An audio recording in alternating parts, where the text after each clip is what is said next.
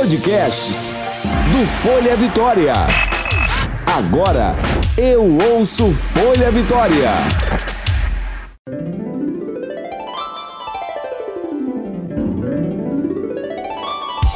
Você ouve agora de Ferraz. Com tudo. Com Graciela de Ferraz.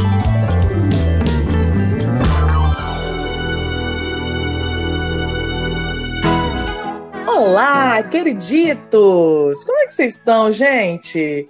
Olha, gente, eu estou aguardando vocês lá no nosso Instagram, hein? Quem ainda não curte Tia Grace, corre lá no De Ferraz com tudo underline, no meu mesmo Graciela com dois L's, Demudo Ferraz, para vocês saberem todas as novidades do nosso podcast mais bombástico do Folha Vitória. Adoro!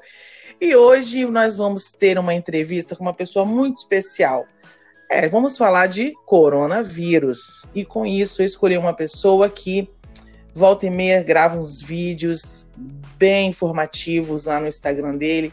E eu falei: caramba, eu tenho que mostrar para minha galera esse médico falando. Vamos lá então com histórias de Ferraz? Bora lá então, galera! Histórias de Ferraz. Histórias de Ferraz. Então vamos lá agora, nosso entrevistado, doutor Henrique Bonaldi, cardiologista, e ele sabe muita coisa aí do, do corona, né, doutor Henrique? Henrique, fala para mim.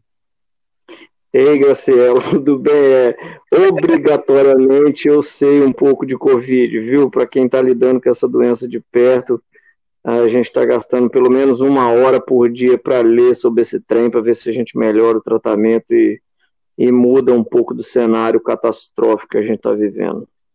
É, porque acaba que vocês médicos têm que ficar o tempo todo antenados com isso, né?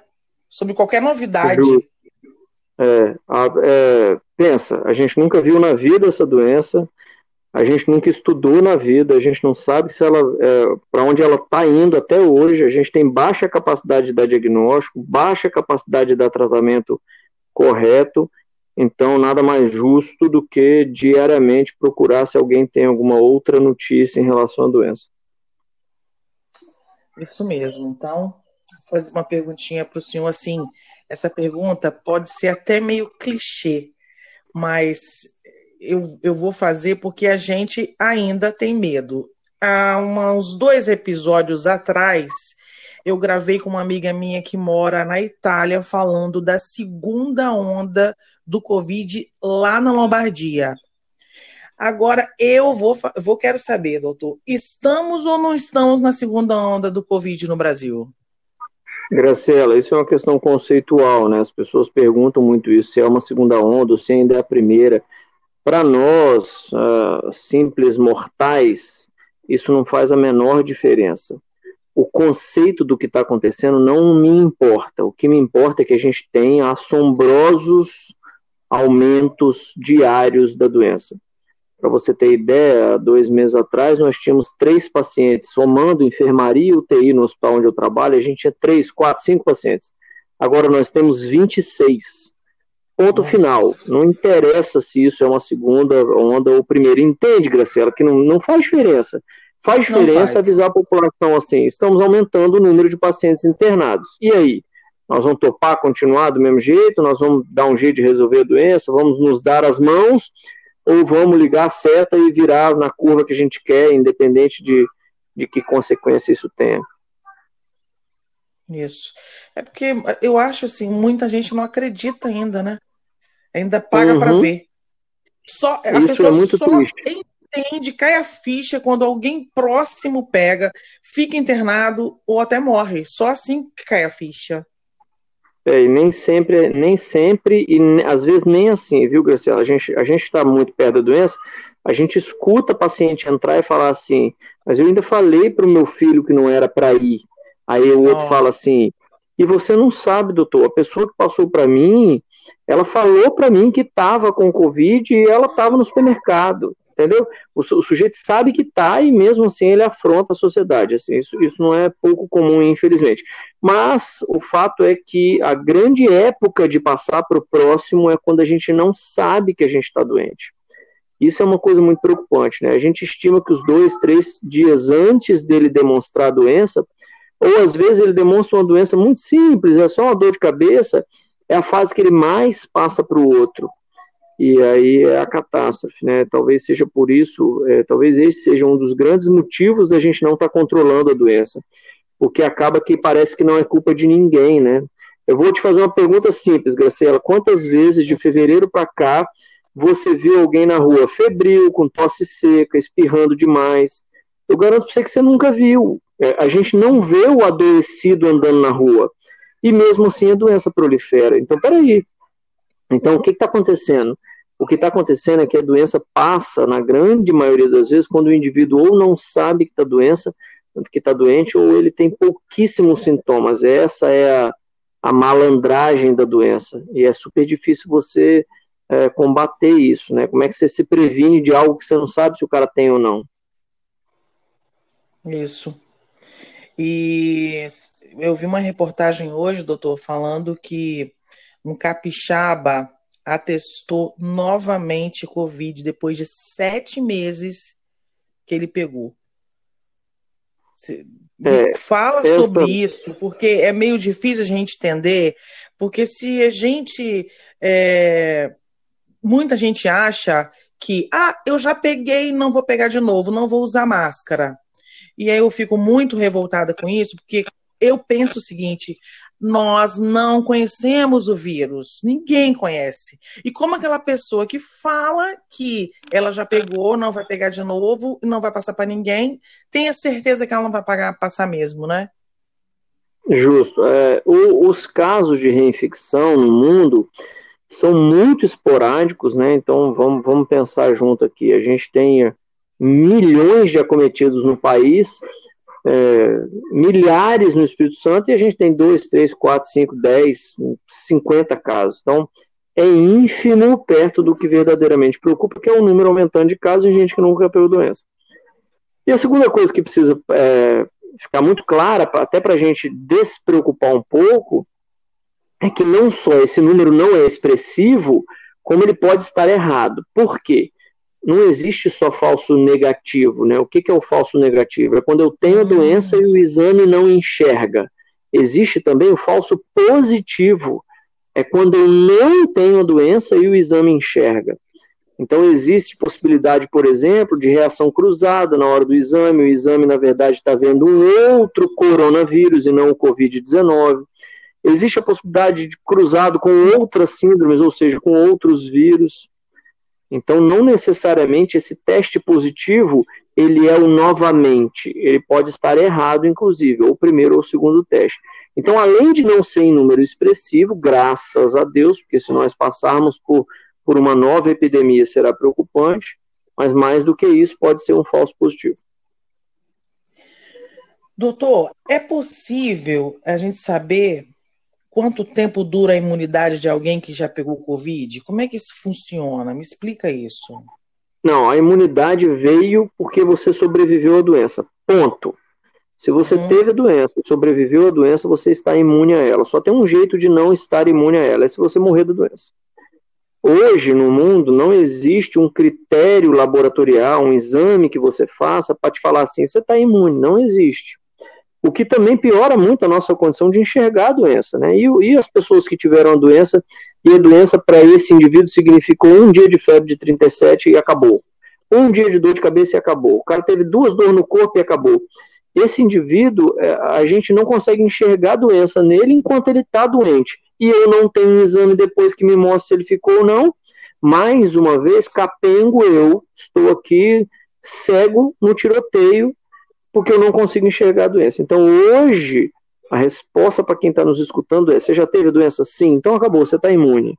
Não inventa de ficar colhendo o exame, porque existe uma grandíssima chance dos exames virem negativos. Para você ter ideia, um bom exame de um bom laboratório hoje, o exame de sangue, que é o tal do IgG e IgM, pode dar até 40% de falso negativo, ou seja, ele vai pegar 100 indivíduos doentes ou que já tiveram a doença e ele não vai enxergar isso em 40 desses indivíduos. Então não inventa você de ficar tentando achar a doença para ver se você teve ou não. Isso, isso é não é efetivo. É, mas me explica uma coisa, o senhor fala que pegou, está imune. Mas e se for outro tipo de, de corona? Porque são vários tipos, não são? Parece que já tem, vários já tem tipos outros tipos. Já vários tipos de coronavírus. É isso mesmo, é vários tipos outro? de coronavírus. É, se for outro, ótimo, a gente sobrevive nos últimos 100 anos com a presença de coronavírus. O problema não é ter coronavírus, o problema é ter Covid-19. É o coronavírus de 2019. Esse, que a gente já sabe que veio do macaco, é um coronavírus que está aí assombrando a gente. Os outros coronas faz parte de um quadro de resfriado comum, gripe, a gente sempre teve e sobreviveu a ele. Ah, sim. É o Covid-19. É o... o problema é, o, o nome Covid vem de coronavírus de 2019, né? Covid, coronavírus de 2019. E esse é preocupante. Agora, os outros coronavírus a gente teve durante a vida e a gente uh, sobreviveu a ele. Não, nunca foi uma preocupação. Gente, mas eles fazem uma confusão, né, nessa internet. A gente é, fica louco. Super difícil. Super difícil. Doutor, como é que como é que a gente pode saber que a gente tem uma boa imunidade? Se a gente tiver uma boa imunidade, tomar muita vitamina D, vitamina C, zinco, e a gente pode estar tá, assim, é, falando assim, ah, pode vir que eu tô, eu tô cheio da saúde? Não, a gente não pode falar isso nunca. Para Covid-19, então, de jeito nenhum, Graciela. Olha, olha que, desculpa a palavra, olha que desgraça. Nós temos um caso de março desse ano, março, março para abril desse ano, de um jovem homem de 21 anos de idade, atleta, morto na China. Meu Cristo. No dia que nós ficamos sabendo da morte desse menino, nós apavoramos, porque se matou um menino de 21, eu com 38, barrigudo, tô perdido. E é, eu é te conto. Vou ter uma consulta com o senhor para ver meu coraçãozinho, tá? Fechou. é preocupante, Graciela, porque é claro que a maioria dos pacientes que estão evoluindo mal na doença são idosos, com pressão alta, obesos, sedentários, não está causando grandes males nas doenças pulmonares, que a gente achou que fosse ser uma catástrofe. É claro que a gente consegue enxergar um perfil, mas não isenta ninguém. Então, eu tenho criança morta disso, eu tenho mulher jovem morta disso, eu tenho idoso de 118 anos que passou pela doença. Nós vimos no estado um cara que passou pela gripe espanhola e passou pelo Covid-19. Então, não existe um parâmetro certeiro em relação à doença, mas existe é, um critério mais assombroso. Quem tem mais de 60 anos, é obeso e hipertenso, precisa tomar mais cuidado do que o cara que joga bola todo dia e tem 15 anos de idade. Mas não isenta uhum. ele da doença, infelizmente. Era essa uma pergunta que eu ia te fazer. É, por que, que há reações tão diferentes nas pessoas, né? Ninguém e sabe, gente... meu bem. E isso é uma coisa não. que preocupa, Graciela, basicamente por dois motivos. Primeiro, porque eu não posso fazer, é, é, ficar tranquilo com o isolamento vertical que a gente falava no começo da doença. Ah, tá bom, segura os idosos, ótimo, vamos todo mundo sair pelado na rua. Não, não pode. Por que, que não pode? Porque eu não sei, em relação a indivíduos com 45 anos de idade obeso, em relação aos de 30 anos que já têm hipertensão, eu não sei é, infelizmente. E a outra coisa é o seguinte: como é que eu faço para tratar uma doença que eu não estou enxergando qual é o perfil dela? Porque se eu enxergo qual é o perfil desse indivíduo, facilita para eu pensar em como é que eu trato esse cara. Então, vou dar um exemplo da doença cardiovascular mais famosa no mundo, que é o infarto. Como é que eu sei tratar o infarto? Eu sei porque eu sei quem que é a população que o infarto mata. Eu sei que o infarto mata o cara que é hipertenso, obeso, diabético, fumante, é o cara que está com mais de 60 anos. Opa, se essa é a população que mais me preocupa, deixa eu estudar essa população. E ao longo do tempo eu fui estudando e fui vendo que é porque ele faz um negócio chamado doença cardiovascular. Ele fecha os vasos por acúmulo de gordura. Pronto, quando eu entendi isso, a coisa degringolou e ficou mais fácil. Porque se é uma doença que pulveriza e pega idoso, criança, é, recém-nato, grávida, mulher, eu fico perdido. E eu não sei como é que eu ataco essa doença. Tá aí, estamos diante de uma doença assim. O Covid-19 é muito difícil de enxergar as possibilidades de tratamento, porque é uma doença democrática, pega em absolutamente todo mundo, acomete de forma grave absolutamente todo mundo. Então, isso dificulta muito também a forma de tratamento. Porque as crianças têm. É, as crianças infectadas têm menos sintomas, sim, sintomas mais leves. Ninguém sabe o porquê, mas isso já é definido no mundo. Para você ter ideia, todas as UTIs infantis no mundo, nenhuma delas ficaram com 90, 95, 100% de ocupação, nenhuma no mundo. Então a gente já sabe que é um padrão da doença não acometer de forma grave o indivíduo jovem, o indivíduo é, o infanto, né, o, a criança. Mas isso não descarta a possibilidade de. Mas é, é claro, é, é, é, claro como água hoje em dia. Criança não é para preocupar a princípio. Uhum. Você acha que a vacina é a garantia do fim da pandemia? De jeito nenhum. De jeito nenhum eu acredito com todo ser humano que, que vai melhorar muito as condições, mas de jeito nenhum. E vamos aos motivos, porque eu não, não é. eu estou estudando a doença, não estou achando, na né, minha opinião, simplesmente que eu acordei de manhã e resolvi pensar isso não. Baseado no que eu estou uhum. lendo, no que eu estou vendo da doença, tem alguns motivos para a vacina não ser milagrosa. Ela vai ajudar e demais. Mas perceba, a gente não sabe se uma dose só vai segurar o cara imune, a gente já está vendo na grande maioria dos estudos aí, nas nove grandes empresas que estão vacinando, que uma segunda dose vai ser possível, ou seja, economicamente falando, vai ser mais difícil vacinar a todos. A, a operação de vacinar vai ser mais difícil. Tem vacina que precisa ficar a 70 graus negativos para ser conservada. Graciela, pensa, nós estamos no Brasil. Essas coisas inviabilizam que a vacina seja tão milagrosa assim. Outra coisa, eu não sei se vou ter vacina para todo mundo, eu não sei como que eu vou vacinar esses indivíduos, ou seja, eu não sei se eu vou começar pelos idosos, começar pela área da saúde, começar pela segurança pública, começar pelas crianças. Então, isso tudo vai alterar completamente a efetividade da vacina. Se você falar para mim assim, Bonaldi, mas eu garanto que nós vamos ter 100% da população vacinada em 48 horas e nós vamos repetir a vacinação depois de 15 dias em 48 horas, eu vou falar para você assim, aí possivelmente nós teremos o número que estão anunciando, 95% de força na vacina. Mas não será assim, Graciela.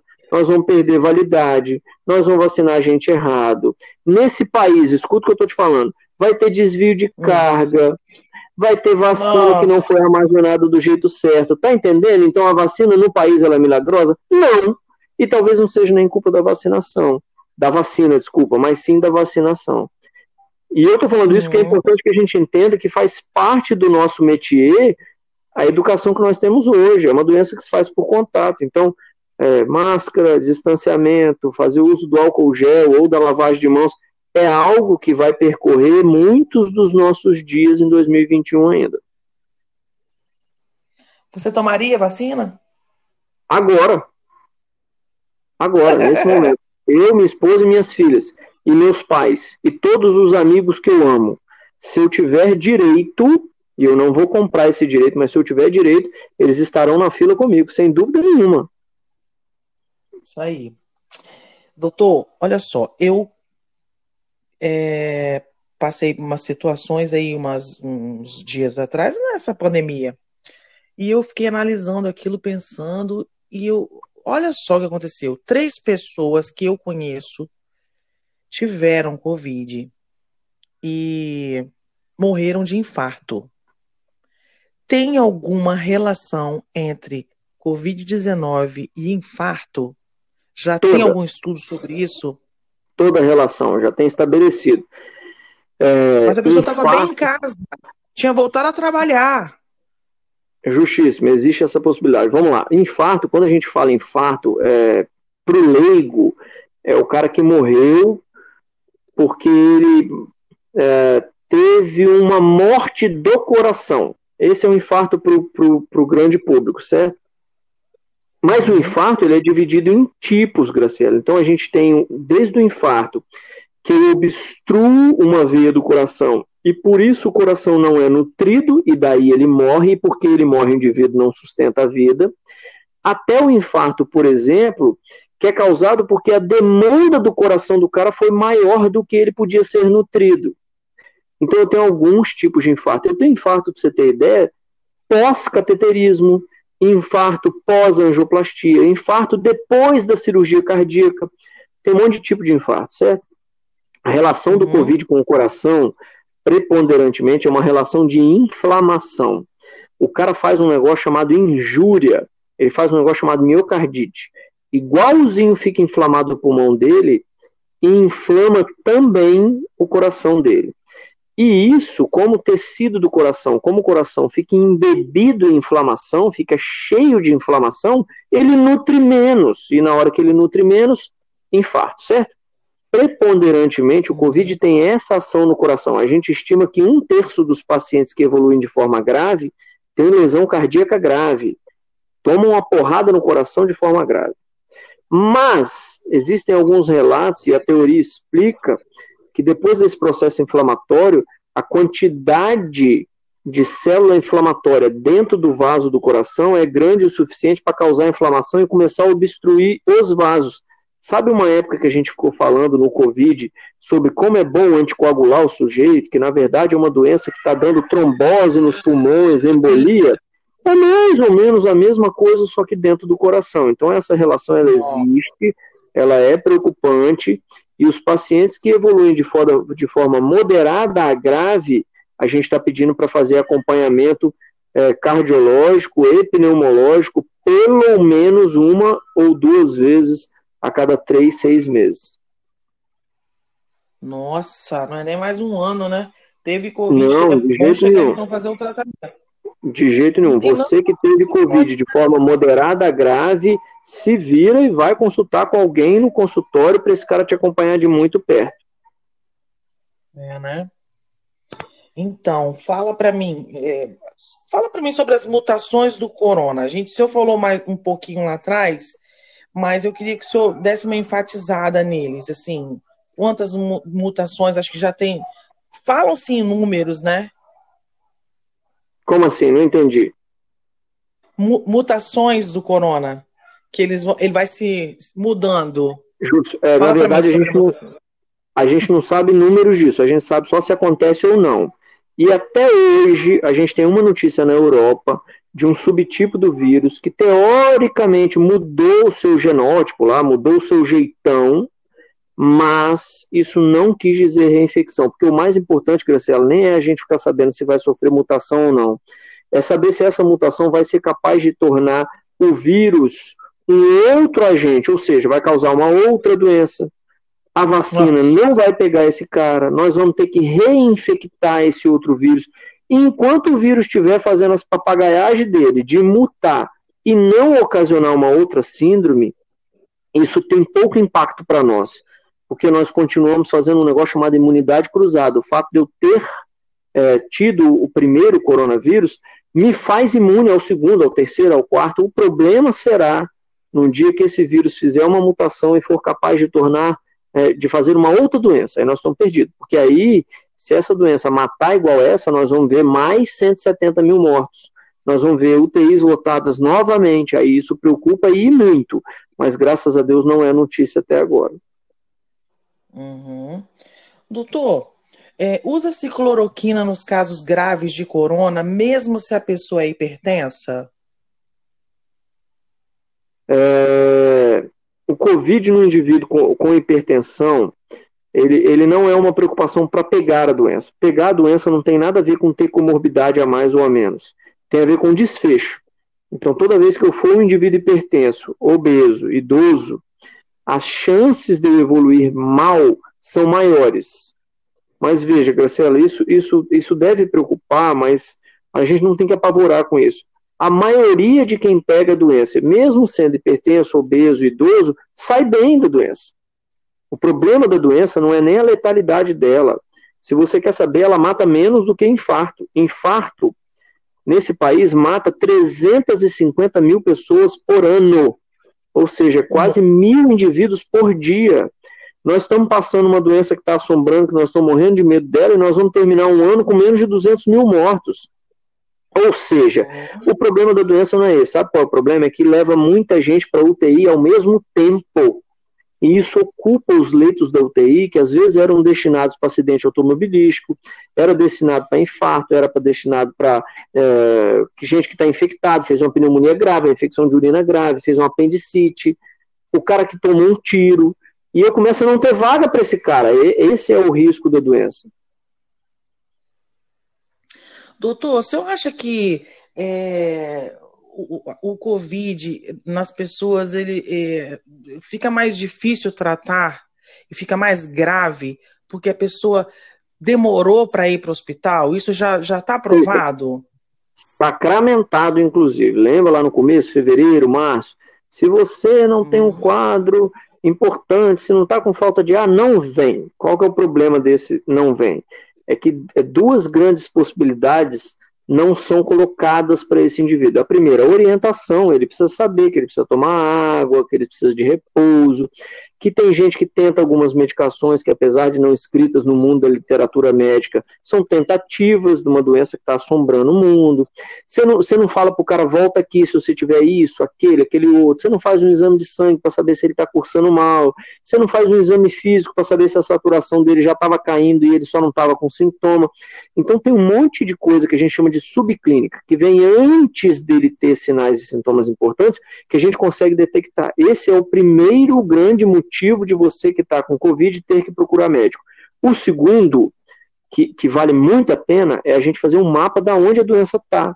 Se você não vai no médico, o cara não dá diagnóstico, ele não, ele não notifica. Se ele não notifica, eu, gerente da saúde, eu, governador, eu, secretário de saúde, eu, prefeito, eu, presidente, eu, ministro da saúde, não sei onde a doença está.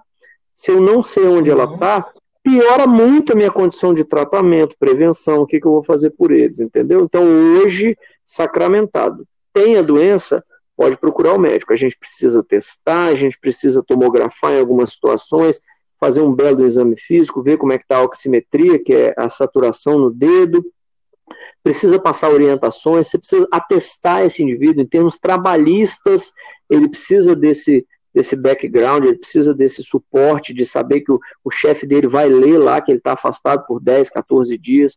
Então hoje tem que procurar. Ok. Doutor, muito obrigado. Eu ficaria aqui muito mais tempo para fazer várias perguntas, porque as dúvidas são muitas. Eu queria agradecer imensamente estar participando do nosso podcast, viu, doutor Henrique? E eu gostaria que o senhor deixasse assim é, uma mensagem para o pessoal, para os seus amigos que estão ouvindo, vão ouvir o podcast, ou para o pessoal mesmo que tem dúvidas e quer saber mais sobre Covid-19? Graciela, primeiro queria te agradecer demais a sua gentileza, a sua simplicidade, a forma como você falou comigo antes aqui nos bastidores. Muito obrigado. Parabéns pelo esse esforço de estar colocando uh, literalmente a sua a sua voz na reta para o combate com essa doença. E eu queria dizer para todo mundo aí, não desiste não, meu irmão. Nós já passamos por tempos muito piores, sem qualquer notícia que a vacina estava chegando. Com a terapia de suporte péssima, nós médicos não sabíamos o que a gente fazia. Hoje a gente sabe muito sobre a doença, a gente melhora a cada dia a qualidade do tratamento, ainda é pífio o tratamento, ainda é pouco perto do, de como é avassaladora a doença, mas a vacina está na nossa esquina, as chances de tratamento melhor estão na nossa esquina, nós já sabemos que é efetivo o uso da máscara, o distanciamento, não desiste agora. O país, economicamente falando, em termos de saúde mental, o país precisa andar para frente e vamos nos dar as mãos aí, fazer a, a coisa da forma correta para que a gente saia sem tanta sem tanta notícia ruim, né? Chega de notícia ruim. Vamos olhar para frente, ter esperança e fazer a coisa da maneira certa. Isso, muito obrigada pelas palavras. Passa seu Instagram para o pessoal ver seus vídeos explicativos, informativos. Você é tá bom agora... no negócio, é bom no negócio, hein, bem? Agora até eu sei o, o, Instagram, que até dois, três meses atrás eu não sabia nem como é que era o meu Instagram, que minha mulher me ajuda muito. Chama Bonaldo Henrique. Eu acho que não tem ponta esses treinos, acho que é tudo junto. Bonaldo Henrique, arroba Bonaldo Henrique. Ok, doutor, muito obrigada. Olha, semana que vem eu vou marcar uma consulta para mim, para minha mãe, para ela ver nosso coraçãozinho, tá bom? Justíssimo, tô lá esperando. Obrigado. Tá joia, querido. Muito obrigada. Até a próxima, hein? Vou te chamar de novo, tá. hein? Por favor, faço questão. Fiquem com Deus aí. Para quem está nos escutando, bom restinho de semana. Bom, queriditos, Tia Graça vai ficando por aqui com esse podcast bombástico de Ferraz com tudo. É, gente, olha, continuo pedindo vocês, né? Sugestões de temas. Quem é que vocês querem que Tia Graça entreviste aqui? Porque agora nossos, é nossa segunda temporada só de entrevistas. Gente, é a primeira vez que você está entrando aqui, você não sabe ainda como funciona isso? Tia Graça explica, tá bom? Olha, tem todos os episódios nas principais plataformas de streaming: Apple Podcasts, uh, Deezer e Spotify. Toda segunda-feira, esse De Ferraz com tudo está no Folha Vitória. É uma graça, né, gente? É uma maravilha, eu adoro isso. Então, segue a gente lá no Instagram, De Ferraz com tudo, underline. No meu, Graciela De Ferraz. Graciela com dois L's, tá, gatos? E, gente, vou ficando por aqui. Muito obrigada pela audiência, meus ouvintes queridos. Ai, que delícia! Por onde anda?